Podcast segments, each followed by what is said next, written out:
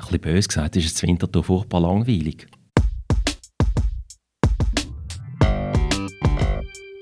Dialogplatz.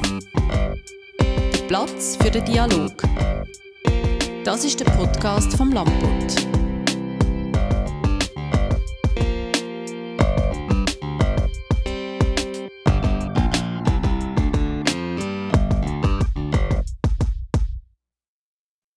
Wenn man seine Stimme hört, dürften ihn viele gerade erkennen. Der Felix Blumer, Winterthurer Wetterfrosch von SRF Meteo.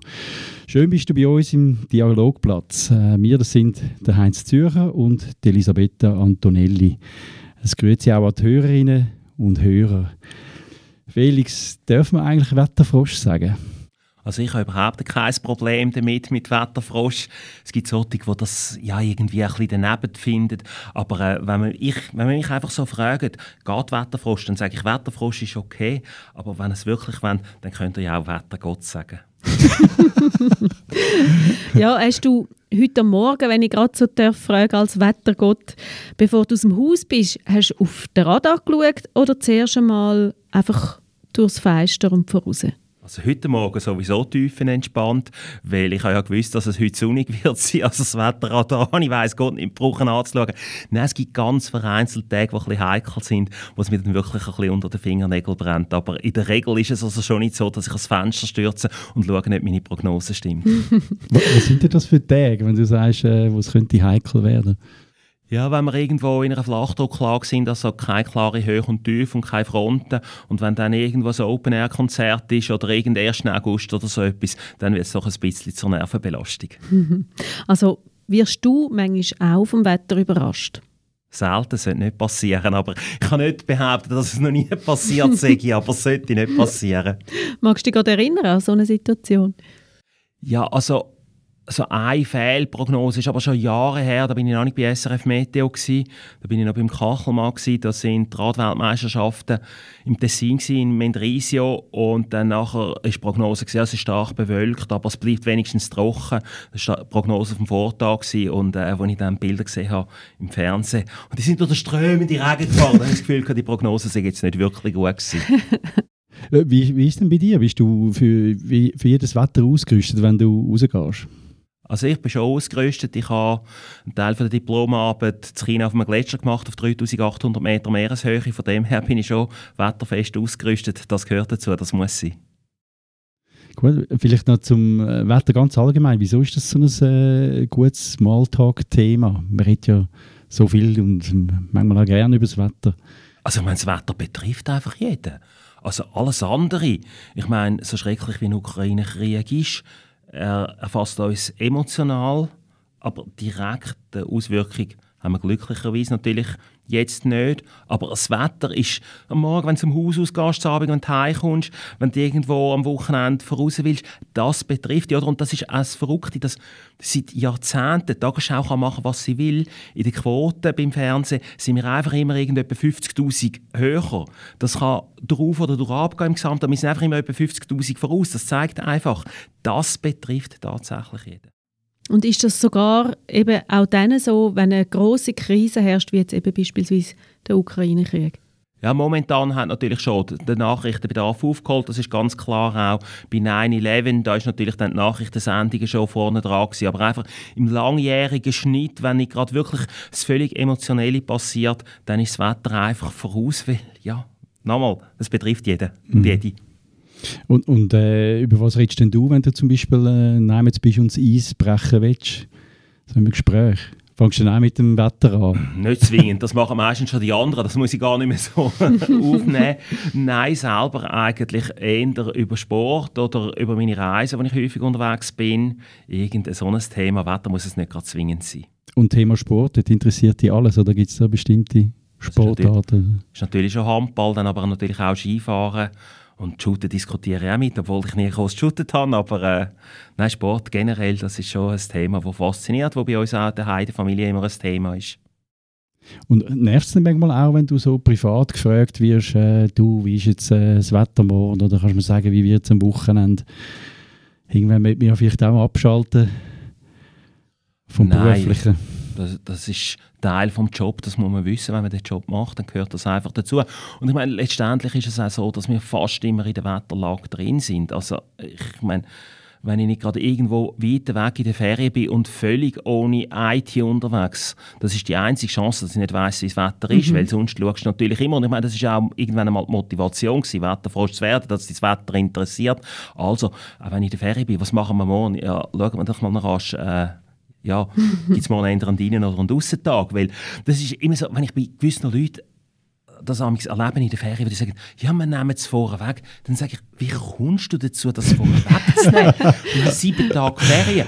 Und dann hast du Programm fünf Tage für Schönwetter und zwei für Schlechtwetter. Ja, dann aber schau doch vorher genau, wenn es eigentlich intelligent ist, welches Programm einzuziehen. Also nein, das kann man schon ein bisschen planen und das macht eigentlich auch noch Sinn, oder? ja, was haltest du von diesen Leuten wie eben Muttertaler Wetterschmöcker? Ich habe mit ihnen völlig ein unverkrampftes Verhältnis, wenn du das meinst. Also, ich habe schon bei uns in der Zoft ist auch schon mal der Martin Horath auftreten. Ich habe es mit ihnen gut. Äh, in dem Sinn, sie nehmen sich selber nicht ganz ernst ja. und ich sie in dem Sinn auch nicht, aber ich mag sie gut. Also sie wissen genau, was sie können und was sie nicht können und wir wissen das genau mhm. auch. Von dem her ist das keine Konkurrenz, sondern das ist eher eine Ergänzung und ich bin auch, glaube ich, etwa dreimal mit ihm zusammen auftreten und das war immer auch lustig. Gewesen. Ja, ja. Cool. Und äh, du hast vorhin gesagt, also du schaust äh, auf eine App oder so, wenn du selber jetzt willst wissen äh, wie das Wetter wird oder was hast du für Mittel, um zum dich da also das App ist natürlich nur der Notvorrat in mhm. dem Sinn. Also nein, ich habe ja meistens eigentlich den Laptop mit dabei und ich schaue auf dem Laptop natürlich dann wirklich Modelle an und nicht nur eine App, aber wenn es auf die Schnelle muss sein, irgendwo rasch oder äh, rasch irgendwo auch über, über das Handy das Radar anschauen oder so, ja, dann schon, aber sonst mhm. sind es Wettermodelle. Also eben, wenn du in der Ferien bist, dann machst du das auch, auch so? Ich habe sowieso immer den Laptop dabei, also dann schaue ich schon auch. Aber eben, es geht, geht dann nicht ein bisschen so die Spontanität verloren, wenn man jetzt immer so darauf schaut, wie wird das Wetter und ist es jetzt schön, oh, dann regnet es, dann machen wir das und so. Nein, also ich meine einfach, das Problem ist natürlich wirklich, wenn du 14 Tage in die Ferien gehst und die Langfristprognose, die gehen auf 16 Tage aus und wenn du weißt, grundsätzlich regnet es jetzt mal 14 Tage, dann ist das Feeling für die Ferien gehen nicht wirklich gut. Das ist tatsächlich so, aber äh, das ist halt dann die Kehrseite der Medaille, ja. Welches Wetter hast denn du am liebsten? Sonnig und sommerlich heiß. ah ja. Also in welchem Land würde es dir am besten gefallen? So, zum Leben? Ja, irgendwo, Wettertechnisch. Irgendwo ein bisschen südlicher schon, wobei irgendwie ist es ein Schicksal von meinem Leben, dass ich meistens meine Jobs in kalten Regionen habe. Ich habe Diplomarbeit auf 3800 Meter gemacht, ich habe Dissertation im Hochgebirge gemacht. Ich bin nicht sonnig und... Äh, süd, südlich. Sonnig manchmal schon, aber meistens kalt, oder? Das ist tatsächlich so. Man sich immer müssen warm anziehen und jetzt auch die verschiedenen Leserreisen, die ich mache, unter anderem auch für den Landbot, die gehen auch meistens in die kalten oder die kühlen Destinationen, also Hurtigruten, Spitzbergen, Patagonien ist unterschiedlich, da gibt es Gebiete, die sehr warm sind, andere, die sehr, sehr kalt sind, aber meistens ist es eher etwas Kühles. Mhm. Wie passt denn das in der Familie? Jetzt deine Vorliebe fürs schöne Wetter, sage ich jetzt mal in Anführungszeichen, sehen es alle so? Unterschiedlich. Also die Kinder sind eigentlich alle eher auf der sonnigen Seite. Meine Frau, die hat es lieber gern kalt, manchmal auch nass, die geht lieber an die Nordsee. Das gibt dann manchmal so ganz leichte Differenzen in der Ferienplanung. Dann euch abwechseln dann? So ein ja, je nachdem dann so ein bisschen situativ. Ja, aber der, grundsätzlich ist es dann ein demokratischer Prozess und dann ist es halt häufig halt 5 zu 1 Stimmen, weil 5 für warm und eine für kalt ist. Ah, dann Mehrheitsentscheid. Genau. ja, können wir vielleicht noch fragen, äh, auf, also was du für Erinnerungen hast in Bezug aufs Wetter, wenn du an deine Kindheit denkst? Ja, häufig ist es dann eigentlich schlecht Wetter gewesen, wenn man irgendetwas hat draussen machen Also irgendwie habe ich das noch so in Erinnerung. Das ist mit dem Grund, warum ich auch wetterfrosch geworden bin. Und grundsätzlich ist schon Klimaveränderung oder die allgemeine Erwärmung, die merkt man schon. Also ich habe in Erinnerung, aber das mag vielleicht auch ein bisschen täuschen. Nein, es ist natürlich statistisch die Realität, dass es damals kühler war. Also ich weiß nicht, in der Herbstferien hat man sich wirklich immer müssen wahnsinnig anziehen und heute in der Herbstferien kannst du meistens noch im T-Shirt voraus. Also von dem her hat sich da schon auch etwas geändert. Das ist so meine Wahrnehmung mhm. rückblickende Kinder. Mhm. Ja, und im Winter denkt man wahrscheinlich an die grossen Schneemengen, die man noch hatte und die gefrorenen Teiche oder so nicht. Nein, das ist eine völlig so, falsche Vorstellung. Also, mhm. Wir sind am Wildhaus in der Skiferien gewesen. Und da weiß ich schon, da hat es etwa die waagerecht geregnet. Vor allem, aber was ich wirklich noch weiss, Winter 2, sowohl im 72, Februar 72 wie im Februar 73, da war es schön Wetter, also es war sonnig, gewesen, aber es hat keinen Schnee gehabt. Ich weiss noch, vom Oberdorf oben runter auf Wildhaus, Talabfahrt, das hast du also müssen können fahren und da sind wir also zum Teil einfach gejuckt dann, über die Wurzeln über. Also mhm. genau von Punkt zu Punkt äh, gejuckt bist, da hat man auch nicht können beschneien. Also selbst stimmt dann schon nicht, dass es mhm. also früher einfach immer Schnee in Hülle und Fülle gehabt sondern es sind vielmehr eigentlich so Zyklen gewesen, Phasen, wo es wirklich viel Schnee gehabt hat und dann hat es wieder Phasen gegeben, wo kein Schnee sind. Und wir sind grundsätzlich schon eher ein bisschen die in Erinnerung, wo gar kein Schnee war. Also das war eben Anfangs der 70er Jahre, dann so um den Jahrzehntewechsel Ende 80er, Anfangs 90er Jahre, wo wir auch mal ein paar Winter hatten. Das war gerade während der Dissertation, gewesen, wo ich dringendst Schnee eigentlich gebraucht hätte. Und es hat keinen gehabt. Und dann natürlich vor allem 15, 16, wo wir zweimal grüne Weihnachten hatten, bis auf Arosa. Also das ist unglaublich. Aber zwischen ihnen hat es immer wieder die Phase gegeben, wo es wirklich kalt war im Winter, wo es Schnee hatte. Also das andere, das stimmt. Für den Sommer stimmt es, für den Winter stimmt es nicht. Mhm. Wie ist es denn dazu gekommen, dass du dich für das Wetter angefangen hast zu interessieren? Ja gut, also in der Geografie hatte ich wirklich immer sehr gute Noten gehabt, in der Primarschule, in der Sek, in der Mittelschule und ja, eigentlich hätte ich lieber etwas richtig Sport gemacht, habe dann die Sportlehreraufnahmeprüfung oder ETH nicht bestanden dann war es Geografie. Es war aber nicht zwingend vorgegeben, dass ich äh, also in der Geografie Klimatologie oder Meteorologie mache. Meteorologie kann man ja in der Schweiz gar nicht direkt studieren. Und dann aber einfach vom Unterricht her habe ich das am faszinierendsten gefunden und habe gedacht, ja gut, das Wetter hat mich schon immer fasziniert. Und habe dann das nachher eigentlich gemacht. Mhm. Und es ist zuerst eher so ein klimatologisch, hydrologisch gewesen, und vor allem die Dissertation war dann meteorologisch, ja. gewesen, wo ich einen Teil auch in Innsbruck gemacht habe, an der Uni Innsbruck. Und das ist ja, ja sozusagen die Hochburg für alpine Meteorologie. Was muss man denn so mitbringen, wenn man Meteorolog wird werden Das ist ganz unterschiedlich. Wenn du uns anschaust im Team, sind wir sehr unterschiedlich.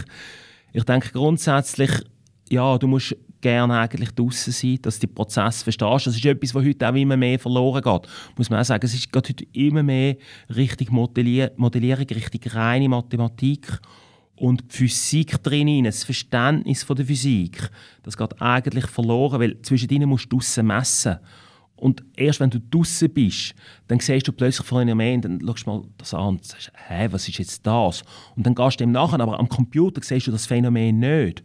Und darum sind heute die Modelle zum Teil einfach auf statistische Methoden raus, ohne die Physik direkt zu berücksichtigen. Und das ist für mich relativ interessant gewesen, auch während der Dissertation, die ich im Toggenburg Forschung betrieben habe, dass immer auf Phänomene kam, weil wir wirklich in einem sehr dichten Messnetz gemessen haben wo bis dahin total falsch eingeschätzt mhm. worden ist. Also zum Beispiel, Winterthur kennen ja dort ein bisschen die Gegend, die Region Oberdorf, Iltios, Selamat, dort hat es einfach viel, viel weniger Niederschlag als sonst im ganzen Toggenburg. Und dann haben wir mhm. immer gesagt, das ist Messfehler, weil es hat zuerst nur eine Station gehabt, dann haben wir das verdichtet. Ja. Und dann haben wir dort eben vier Messgeräte gehabt und die haben alle weniger Niederschlag zeigen und sind unterschiedliche Regenmessertypen gewesen. Also man wirklich können verifizieren, es ist kein Systemfehler, sondern es ist meteorologisch. Und dann haben wir zufällig auch noch eine neue Windmessung auf dem Gamsruck oben und dann haben wir mhm. gesehen, ja, Moment mal, also der Sentis und der Gamsruck, die haben total unterschiedliche Windrichtungen, weil einfach das Windfeld wird durch die Strömung, durch Stockenburg modifiziert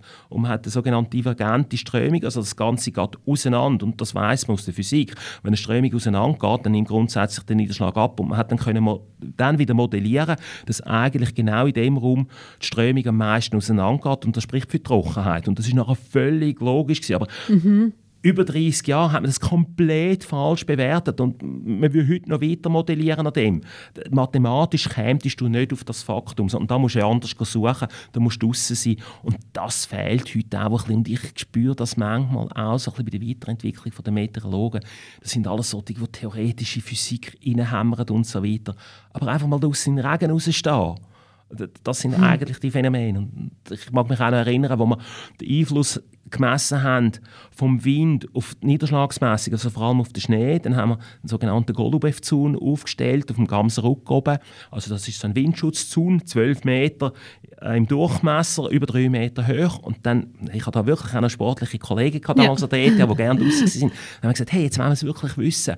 Jetzt gehen wir in einer Nacht, wo wir gewusst haben, da kommt der Kaltfront, sind wir dort durchgegangen, ins Skilifthäuschen, haben das organisiert mit der Bahn, haben dort evakuiert. Morgen um drei sind wir rausgegangen mit, mit der Fernsehkamera, mit dem Handstrahler und wir haben dann den sogenannten Chevins-Effekt, den hat man noch nie in dem Sinne so in der freien Natur können filmen, wie wir den mhm. morgen um 3 bis 70 mhm. Kilometer Sturm dort oben gefilmt haben. Aber, aber das war so der Trieb gewesen wo wir hier hatten. Wir wollen etwas forschen, ja. wir wollen etwas Neues. Und heute ist es nur noch Modellieren vor dem mhm. Computer. Und ich finde das tot langweilig. Man will das Wetter irgendwie wie auch noch spüren wahrscheinlich, Leben. oder nicht nur irgendwie äh, mhm. an, an einem Bildschirm äh, sehen und beobachten. Und so. Leben willst du Und ja. ich denke jetzt, wenn ich auf diesen Leserreisen unterwegs bin, das ist faszinierend, dass ich immer wieder draußen bin, in Gegenden, ich meine, Groute habe ich jetzt schon zehnmal gemacht. Es ist jedes Mal mhm. wieder anders. Ja. Die Sonnenuntergänge, die du dort hast, ob du im Sommer gehst, ob du im Winter gehst, die Farben, das ist einfach einmalig schön schön. Hast du deine Kinder auch so können für äh, das Thema begeistern, das Wetter?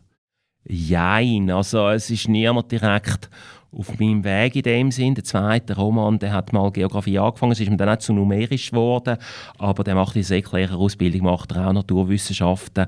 Also von dem her, er ist jetzt nicht so der Freak, aber sie haben sich alle damit befasst, praktisch alle haben in der Maturarbeit ein Thema gemacht, irgendwie in der Nähe von Klimaveränderungen, weil sie gewusst haben, dass daheim einen guten Support ah, genau. haben. Gut, ein guter Gegenleser.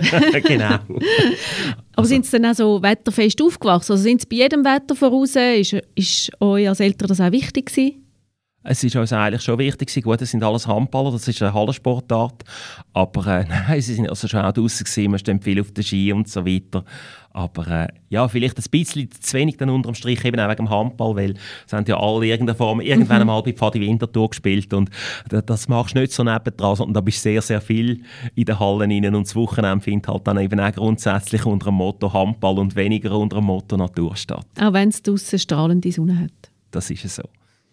Aber äh, eben nebst dem Sport äh, gehört ja zu deinen Freizeitbeschäftigungen auch noch, dass du äh, Zunftmeister bist von der Zunft zu Wiedeken. Ähm, wie, wie, kommt man da als Wintertour dazu, äh, zu einer Zürcher Zunft vorzustehen? Gut, ich bin in der vierten Generation Zäuftig, also das ist über die Familie rein. Die Familie, die ist Nein, ursprünglich aus dem Glanerland. Und darum betone ich auch immer, dass ich Glaner bin. Mhm. Auch heute noch, ich habe nur ein Bürgerrecht, das ist das von Glarus Süd. Und aber bereits vor über 100 Jahren ist dann die Familie Blumer eigentlich auf Zürich gekommen, auf Wiedeke. Und ja, danach sind alle über Generationen Zäufte und ich bin jetzt als In der vierten Generation Wiedeke Zofmeister. Am Schluss ist es natürlich dann eben auch eine Frage letztendlich ja, vom Management, von, von Führen entsprechend ein bisschen Zeit haben Mhm. Aber es ist ein sehr schöner Job, ein sehr aufwendiger Job. Was gefällt dir so gut an dem? Grundsätzlich Traditionen, die wir leben, grundsätzlich auch die wirtschaftliche Vernetzung, die politische Vernetzung. Du hast gerade 6 Leute, hast du immer sehr ja. interessante Ehrengäste. Du hast den Mike Künzle gehabt. Ich habe das mhm. Jahr Frau Landdamen aus dem Kanton Glarus, Marianne Lienhardt. Ich hatte schon die Armeechefe. Und was ich dann eben schon spannend finde, du hast nicht mehr mit denen ein Vorgespräch und du kommst problemlos, kommst du da das Vorgespräch über. Also mit dem André Blattmann, dem damaligen Armeechef, mhm. hat er gesagt, ja du, wann kommst du zu Bern vorbei? Und dann nachher habe ich dort meine Audienz über anderthalb Stunden gehabt. Und das ist dann eben auch spannend, dass man wirklich auch etwas bewegen kann. Also ich habe den André Blattmann auch sonst vom Militär her erkannt und dann fragt er am Schluss, sag jetzt mal, dein ältester Sohn, der hat er auch gekannt, sagt, du, also der Dominik, was macht denn? Sag ja, du bist jetzt bei euch gerade im OS-Vorkurs, aber äh, das war während der Grippenabstimmung. Habe ich gesagt, du, letzten Sonntag ist er heim und hat gesagt, ich stimme dann im Fall beim Grippen nein. Also irgendetwas läuft, glaube ich, bei euch nicht ganz so, wie sollte. er schreibt sich auf, Samstag der Dominik Eicher und sagt, du hast dem Blattmann etwas gesagt. Und ich gesagt, sicher habe ich etwas gesagt. er hat gesagt, ja, es ist, ist, der Chef der Luftwaffe ist dann vorbeigekommen und hat ein zweistündiges Referat gehabt. Das ist das beste Referat. Du musst mich jetzt nicht mehr fragen, was ist stimmen, oder? Also insofern kann man tatsächlich auf die Leute auch noch also Einfluss nehmen. Ja, man kann mit den Themen aufgreifen. Gerade bei mir auch aus dem Umweltbereich. Ich erlebe mir durchaus auch ein, zwei Sachen entsprechend zu sagen, mhm. was ich manchmal so das Gefühl habe, was vielleicht ein könnte suboptimal laufen mhm. und so. Mhm. Also, das ist sehr spannend. Ja. Jetzt wohnst du aber nicht mehr, oder nicht in Wiedeke, sondern in Winterthur. Wie ist es dazu gekommen? Ja gut, ich bin in Winterthur geboren. Ich bin in Winterthur in die Schule gegangen und ich lebe in Winterthur. Also von dem her, ja, Winterthur ist schon, wie soll ich sagen, nein, ich kann nicht sagen, es ist der Mittelpunkt. Es ist da, wo ich mich grundsätzlich daheim fühle, aber der Mittelpunkt, muss ich ja klar sagen, ist Zürich. Ich arbeite in Zürich, ich habe Zoft in Zürich, ich habe einen grossen Kollegenkreis in Zürich, also von dem her, ja, es ist so ein bisschen drei Schritte. Winterthur, Wohnen, Zürich, mhm. Arbeiten, mhm. Sein und historisch im Glanerland. Und dann ist es auch gerade eine gute Trennung oder? zwischen äh, Job und Privatleben vielleicht. Also das ist so, dass einfach immer zwischen ihnen die 30 Minuten liegen, zwischen dem Büro und daheim. Zum mal ein bisschen runterfahren, ganz aber gefahren bin ich zwar dann immer noch nicht, wenn ich daheim bin, aber schon mal gewisse Emotionen sind weg doch, doch. Ja, das Wetter findet ja auch zur Wintertour statt. Gibt es da ähm, irgendwie etwas Spezielles? Ist das Wintertour anders als niemand anders, das Wetter? Ein bisschen böse gesagt, ist das Wintertour furchtbar langweilig. also, Wieso? Das würde heißen immer Sonne. Nein, nein, nein, das finde ich nicht langweilig. Das finde ich extrem spannend, wie lange das sich mal geben. Nein, um da ein bisschen konkreter zu sein. Eigentlich, wir haben zum Beispiel kein Gewitter, was ja insofern natürlich gut ist, weil wir auch die Unwetterschäden nicht haben. Also das teilt sich wirklich sehr stark am Merkel. Ich habe acht Jahre an der Jonas-Fucher-Straße gewohnt. Von dort her sieht man genau, wenn das Wetter von Westen her kommt. Entweder geht es Richtung Efretiken oder es geht Richtung Wieland.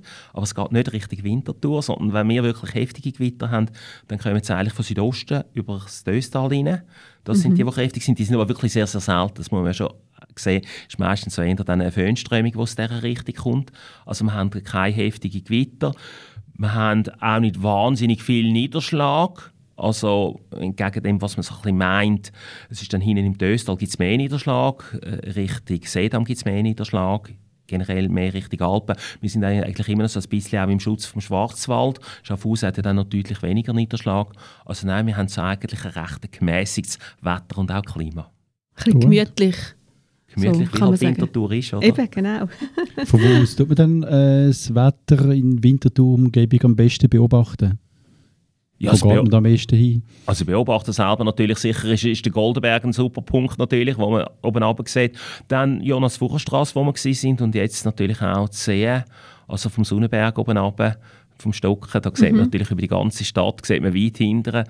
Dort oben bin ich etwa unterwegs und äh, dort steht ja auch ein Bänkchen, wo mit meinem Namen angeschrieben ah, ist. Dort sitze ich amigs nachdem, wenn ich eine Nordic Walking Runde gemacht habe, sitze ich amigs noch dort hin, schaue so Richtung Glaneralpen, dann schaue ich auf die Stadt runter und dann Richtung Schwarzwald.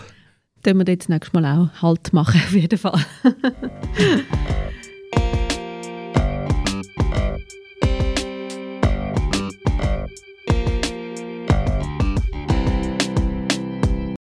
Gut, kommen wir vielleicht noch zu deinem, zu deinem Beruf, zu SF Meteo. Kannst du vielleicht sagen, ist das ein stressiger Beruf? Wie muss man das äh, sich vorstellen? Ist man das ständig ein bisschen unter Strom, wenn man sieht, oh, jetzt verändert sich das Wetter wieder? Ja, es ist sehr stressig, weil wir haben extrem viele Produkte, die in extrem viel kurzer Zeit gemacht sind. Also das staunen eigentlich die meisten um uns herum, ich meine, in einer Frühschicht gehen irgendwie 35 Produkte raus. Also ich meine, das muss man schon sehen. Mhm. Und die mhm. sind im, im Takt manchmal im 3-4-Minuten-Takt oder dass du einen Text schreibst und 30 Sekunden später ist ein Radio SRF 1 Interview. Und das musst du eigentlich schon auch noch, ja, von der Präsenz her verkraften, dass du voll im Text drin bist und blitzartig umstellst. Aber es ist ein Vorteil. Die meisten Schichten bei uns sind so aufgebaut, dass du zuerst musst texten und dann hast du Radio. Und wenn du geschrieben hast, dann ist dir das so im Fleisch und Blut, dass du nachher problemlos in einem Fluss kannst davon erzählen dann brauchst du keine Notizen, sondern dann nachher, du hast ja eine Stunde lang hast am Teletext und am Internet hast geschafft in schriftlicher Form und dann weißt du, was du wirklich reingetippt hast und dann kannst du mhm. das auch noch erzählen. Das, mhm. Aber stressig ist es tatsächlich, gerade auch bei Unwettersituationen kann das locker sein, dass mal 16, 17 Stunden dran bist, voll konzentriert. Und also, immer zeitlich unter Druck in dem Fall? Total unter Druck, ja. Ja, und dann gibt es auch mal, dass man etwas äh, falsch voraussagt. Oder ähm, eben unter dem grossen Druck passieren auch Fehler. logisch triffst du nicht immer. Also ich meine, das muss man ja schon auch sehen, dass die Wetterprognose hat eine Trefferquote irgendwo zwischen 85 und 90 Prozent. Und wenn wir jetzt mal von der Zahl 85 ausgehen, dann ist ja der Umkehrschluss, dass 15 Prozent falsch sind. 15 Prozent, das heißt statistisch ein Tag pro Woche, darf falsch sein. Und da ist vor allem einfach der Kunde nicht mehr bereit, das zu akzeptieren. Aber das ist einfach die Realität, wo man sagt seit Jahren, das ist das, was möglich ist, von der Genauigkeit, von dem Modell her, von der Auflösung der Messdaten und so weiter. Und ja, also da ist die Akzeptanz, hat man wirklich das Gefühl, Minuten genau muss es stimmen. Also oh. manchmal sind wirklich Erwartungshaltungen da, äh, kann ich 12.20 Uhr mit dem Hund Gassi gehen und, und lange bis 12.35 Uhr oder irgend so etwas. Und manchmal geht das, wenn eine Front klar kommt, aber bei Schauerwetter hat man da keine Chancen. Also das ist Also das spürst du auch, dass, dass die Leute da höhere Erwartungen haben? Ja, das merkst du aus den Mails raus, oder? Und dann kommt natürlich auch das, was wir Wishcasting nennen, also das Wunschdenken. Mhm. Wenn du irgendwo in einer Prognose sagst, es, es, ist meistens sonnig, es kann aber gegen den Abend lokale Schauer geben.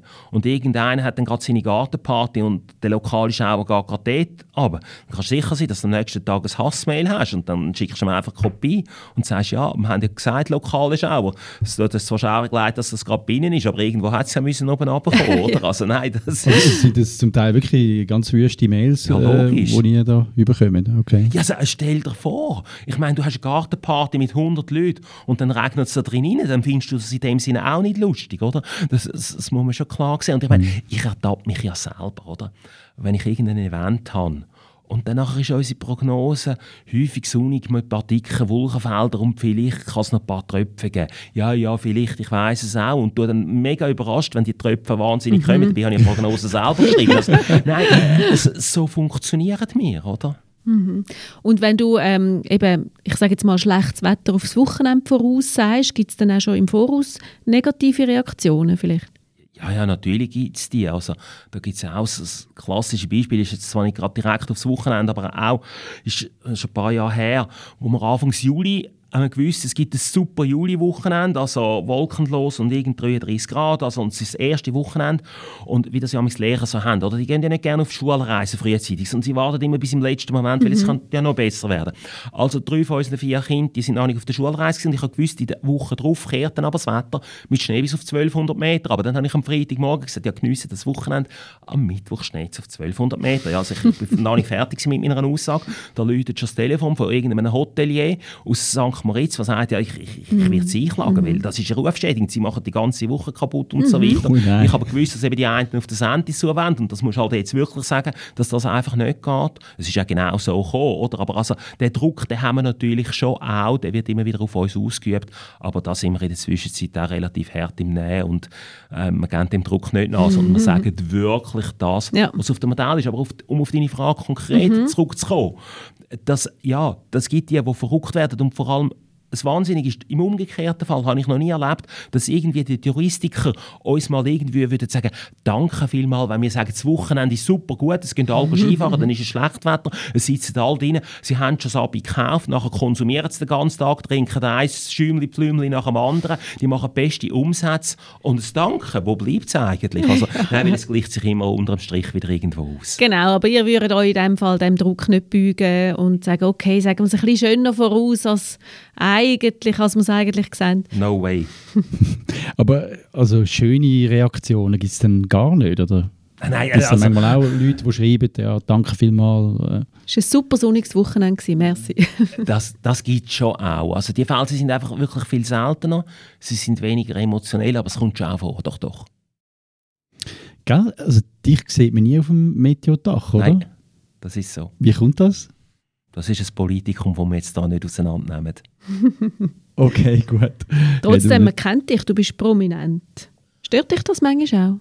Also Moment, das ist schon mal der erste Druckschluss. Ich bin abschließend nicht prominent und ich sage das auch immer wieder allen meinen Kollegen, wenn ein Wetterfrosch behauptet, dass er prominent, dann tickt er einfach komplett falsch. Wir sind Berufsleute wie alle anderen Leute auch oder wie viele andere Leute auch und wir machen den Job nach bestem Wissen und Gewissen. Wir machen den Job nicht besser als ein guter Bäck, wir machen den Job nicht besser als ein guter Metzger. Und wir müssen das genau auf der gleichen Seite sehen. Und das andere müssen wir einfach irgendwo so ein bisschen beiseite stellen und sagen, okay, klar, uns nehmen mehr Leute wahr, aber wegen dem sind wir nichts besser. Prominent ist ein Roger Federer, prominent ist ein mhm. Bundesrat. Aber also prominent habe ich noch nie das Gefühl gehabt, ich bin prominent, aber logischerweise ich werde natürlich mehr wahrgenommen als andere Leute, das stimmt. Und wirst auch angesprochen? Ja.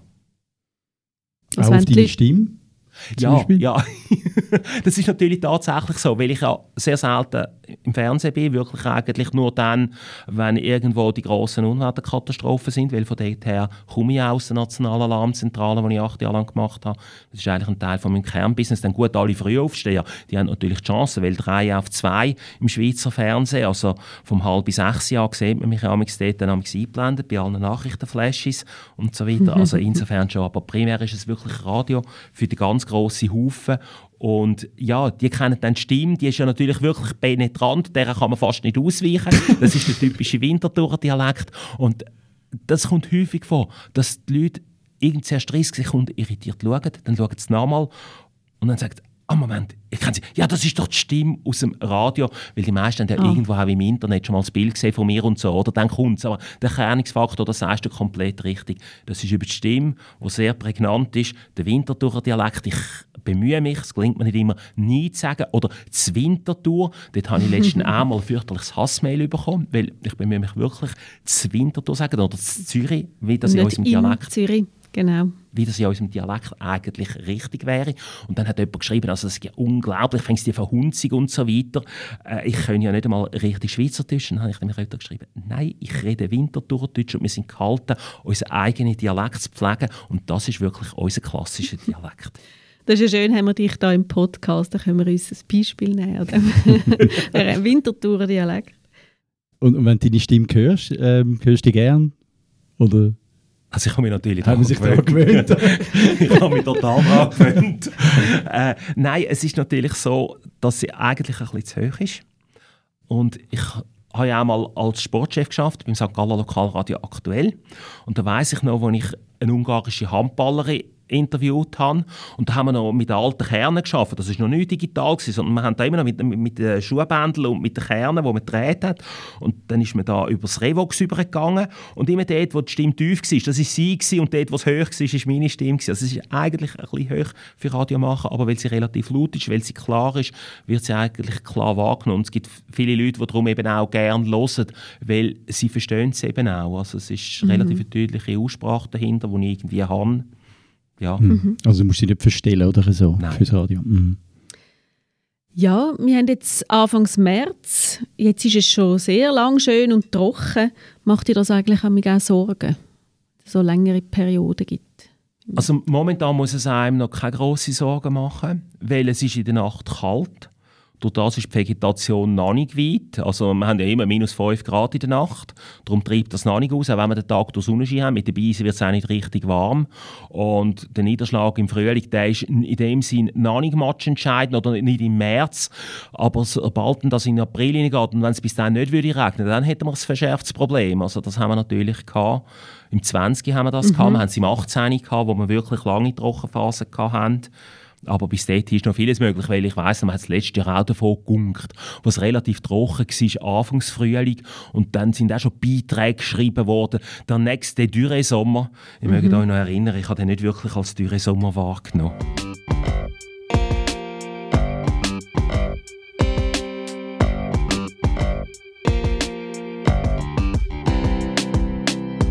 Ja, wir reden dann schnell vom Klimawandel und ähm, wir würden dich gerne auch fragen, kannst du das vielleicht in einfachen Worten erklären? Was ist der Unterschied zwischen Wetter und Klima? Also Wetter ist einfach der Zustand, wo jetzt gerade da stattfindet und Klima ist der Zustand an einem Ort über längere Dauer. Es ist der Mittelwert, es sind aber auch die Extrem, was ist maximal, was ist minimal möglich. Also da definiert sich eigentlich das Klima und man rechnet eigentlich immer dann in 30 Jahren Intervall rein, wie ist das Wetter im Durchschnitt in diesen 30 Jahren und was ist obere Grenze und was ist untere Grenze. Und ganz grundsätzlich eben der Klimawandel, macht dir der Sorgen? Also der Klimawandel ist etwas, was stattfindet und er muss einem vor allem Sorgen machen mit Blick eigentlich auf die Bevölkerung auf der Globus eben nicht. Oder? Und das ist das, was momentan auch so ein bisschen schwierig zu verstehen ist. Es hat in der Erdgeschichte Phasen gegeben, die deutlich wärmer sind als jetzt. Also der Globus übersteht die Erwärmung ganz locker, das ist nicht das Thema. Sondern das Problem ist, wie reagiert die Menschheit darauf. Und Klimawandel, das hat es auch schon gegeben in den letzten Jahrhunderten, Jahrtausenden. Ich schaue zurück zum Beispiel Kleine Eiszeit, 1350 bis 1850, da hat man in der Walliser Gemeinde gebeten, dass der Gletscher nicht noch weiter oben runterkommt. Aber die Leute haben darauf reagiert, sie sind dann weiter ins Tal gegangen. Und man kennt all das von der Völkerwanderung, das klingt jetzt ein extrem, wenn wir im 21. Jahrhundert von Völkerwanderung reden. Aber früher haben die Leute reagiert auf die Klimaveränderung, haben können reagieren, sind in andere Räume hineingezogen. Und das können wir heute natürlich nicht mehr, weil heute sind alle Räume besetzt. Und das ist eben jetzt die große Herausforderung, dass es vor allem das Problem ist für die Menschheit. Es ist nicht für den Globus, es ist nicht direkt für die Natur, sondern es ist für uns Menschen. Und ob wir schnell genug können reagieren auf die schnelle Veränderung, die tatsächlich stattfindet, das ist die Hauptherausforderung. Und dass der Klimawandel menschengemacht ist, macht dir das auch Sorgen? Also man hat ja immer noch abschließend keine direkte Zahl, wie viel das es wirklich ausmacht. Also momentan die Aussage vom IPCC ist ja, dass mit 90%iger Sicherheit der Anteil vom Mensch mindestens 60% beträgt oder einfach gesagt mit einer großen Wahrscheinlichkeit ist mindestens die Hälfte vom Menschen induziert. Ja, das ist tatsächlich so.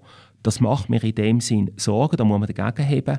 Aber man muss dann wirklich auch schauen, dass wir in der Schweiz nicht in einen Pseudoaktivismus verfallen. Weil ich meine, man muss schon sehen, die Schweiz stößt ein Promille, ein Promille vom globalen CO2 aus. Wenn wir jetzt in den nächsten zehn Jahren das halbieren, dann nachher ist das ein halbes Promille, wo dank der Schweiz, wo wir retten. Wenn aber gleichzeitig China jedes Jahr global mhm. gesehen um 1% zuleitet, dann sind wir in 10 Jahren bei plus 10% Und dann spielt unser halbe Promille spielt keine Rolle mehr. Heisst in der Aussage, es ist absolut nicht so, dass wir nicht sollen, uns einfach keine Sorgen machen, sondern wir sollen tatsächlich das CO2 mhm. reduzieren. Wir sollen generell Treibhausgas mhm. reduzieren. Aber wir müssen dann schon auch noch studieren, was ist noch vernünftig und wo mhm. wird es dann definitiv unvernünftig. Also ich meine, mir kommt einfach das Beispiel da zu Winterthur mit, mit dem Tanklöschfahrzeug in den Sinn, wo soll elektrisch betrieben sein und eine Million mehr kostet. Also für das, dass es zweimal in der Woche irgendwo auf Wülfling und dann auf Dös fährt, dass man für das eine Million mehr zahlt, wo man die Million aber in die Forschung hineinstecken um Technologien zu entwickeln, wo dann wirklich den Ländern, den, den grossen Emittenten wie China, wie Indien zur Verfügung würden stehen, dass die wirklich im grossen Stil sparen. Also dort muss man wirklich anfangen, noch vernünftig mal überlegen, Moment, über was für Zahlen reden wir und über welche Grössenordnungen. Und das ist momentan auch die ganz große Herausforderung in der Energiediskussion. Ich meine, wir haben mhm. zwei Diskussionen. Oder? Einerseits die Problematik wirklich vom CO2 und andererseits, welche Energiequellen. Es ist ein wahnsinnig komplexes Thema und sehr häufig operiert man da mit Schlagworten, ohne die Ganzheit des Problems wirklich zu erfassen. Und wenn man sieht, dass momentan gerade die Energiediskussion mit dem Ukraine-Krieg natürlich noch viel verschärfter mhm. daherkommt, mhm. dann werden wir extrem mhm. gefordert sein in den nächsten ja. Jahren. Was haltest du von diesen Klimazielen? Winterthur hat ja jetzt auch erst gerade abgestimmt, dass wir bis 2040 klimaneutral sein Das ist wirklich nicht unser Hauptproblem, sorry. Also, also da muss ich einfach sagen, nein, Te Technologien, mir ist doch das gleiche, ob das 2035 oder 2050 oder 2060 ist. Aber wenn wir Technologien auf den Markt bringen, die wirklich langfristig sind, dann haben wir wirklich gewonnen, oder? Und vor allem, das ist ja auch das, was für mich momentan wirklich zu oberst steht dass man technologischen Sprung macht, dass wir sozusagen zu einem Silicon Valley werden, wirklich im grünen Bereich. Aber das heisst primär einmal Forschung und nicht irgendwo Pflasterli-Politik und wir fahren dort noch nur noch 20 und so weiter, sondern wirklich die Forschung anbringen. Weil wenn wir der Platz sind, wo die Spitzentechnologie entwickelt und meinetwegen in der zweiten Hälfte von dem Jahrhundert wirklich führend sind im grünen Bereich, dann werden wir weiterhin Spitzenkräfte finden, die in die Schweiz kommen. Der Forschungsplatz, der Arbeitsplatz wird hoch attraktiv bleiben und das muss im Vordergrund sein. Und wenn wir einfach momentan mit einer Verhinderungspolitik verhindert eigentlich, dass wirklich eine grüne Technologie, eine nachhaltige grüne Technologie kommt, dann sind wir irgendwo in meinen Augen komplett auf dem falschen Dampfer. Was, was findest denn du, wo, was könnte jeder persönlich machen, ähm, um, um das vielleicht äh, ja, etwas äh, gegen den Klimawandel zu unternehmen? Also grundsätzlich fängt es an mit Ressourcen sparen, oder? Und, und, das ist überall. Das geht schon, das, bei uns funktioniert das gut mit dem ganzen Abfalltraining, aber immer noch, wenn ich irgendwo eine PET-Flasche sehe mit einem normalen Papierkorb, dann stelle sich mir die Harzberg und denke, hey, haben gar nicht begriffen. Oder was mir so wirklich brutal eingefahren ist, ich war vor vier Jahren in Spitzbergen gewesen, und dann bin ich dort auf dem Flugplatz Longyearbyen gewesen. Da hatte ich Durst, habe mir so eine PET-Flasche zu trinken gekauft dann, als ich sie ausgetrunken habe, habe ich geschaut, Moment, wo ist da der Container für PET-Flaschen? Dann bin ich wieder an den Kiosk gegangen und habe gesagt, wo kann ich meine PET-Flaschen entsorgen? Dann sagt er, rühren Sie es da in Abfall. Also, da ist mir wirklich drei Sekunden der Kiefer geblieben. Weil ich meine, Spitzbergen ist am meisten von der globalen Erwärmung betroffen, weil es geht primär dort um die Frage von, von, ähm, von der Einschmelze. Die haben weniger Eis und durch das ist die Abstrahlung ganz extrem. Also dort sind die Auswirkungen am brutalsten und die rühren einfach ihre PET-Flaschen weg. Also ich meine, dort fängt es mal an. Grundsätzlich, es wird wirklich eine Herausforderung für uns werden, weil wir haben natürlich alle Mödel beim Energiesparen entsprechend, dass wir wirklich Energie sparen, sparen tun. Ich glaube, die meisten, das muss man ja schon ehrlich sagen, die bemühen sich tatsächlich auch wirklich, die Energie zu sparen. Das Problem, das wir haben, wir werden immer mehr, wir werden technologisch, wenn ich schaue, all die Herausforderungen, die wir haben, oder? Wir müssen ja am Ball bleiben.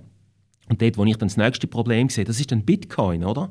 Äh, immer wenn ich die Bitcoin-Diskussion höre, dann denke ich, hallo, wo sind wir? Jetzt wäre genau noch der Moment, um zu sagen, Moment, das ist jetzt überflüssig. Ich habe letztes Mal die Zahl gehört, dass man allein, um einen Bitcoin-Markt richtig zu betreiben, braucht man Energie in der Grössenordnung von fünf Kernkraftwerken. Hallo? Also ist es so unmöglich, ganz normalen Geldtransfer vorzunehmen? Ja, ich sehe, ich glaube, wir könnten noch lange über das Thema diskutieren und äh, reden. Es war sehr interessant. Gewesen.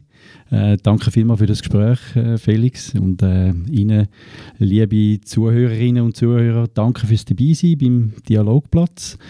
Feedback zum Gespräch können Sie uns schicken an redaktion.landbote.ch mit dem Vermerk Dialogplatz. Bis zum nächsten Podcast in zwei Wochen. Wir freuen uns, wenn Sie dann wieder dabei sind. Eine gute Zeit. Adieu miteinander. Adieu miteinander. Auf Wiedersehen.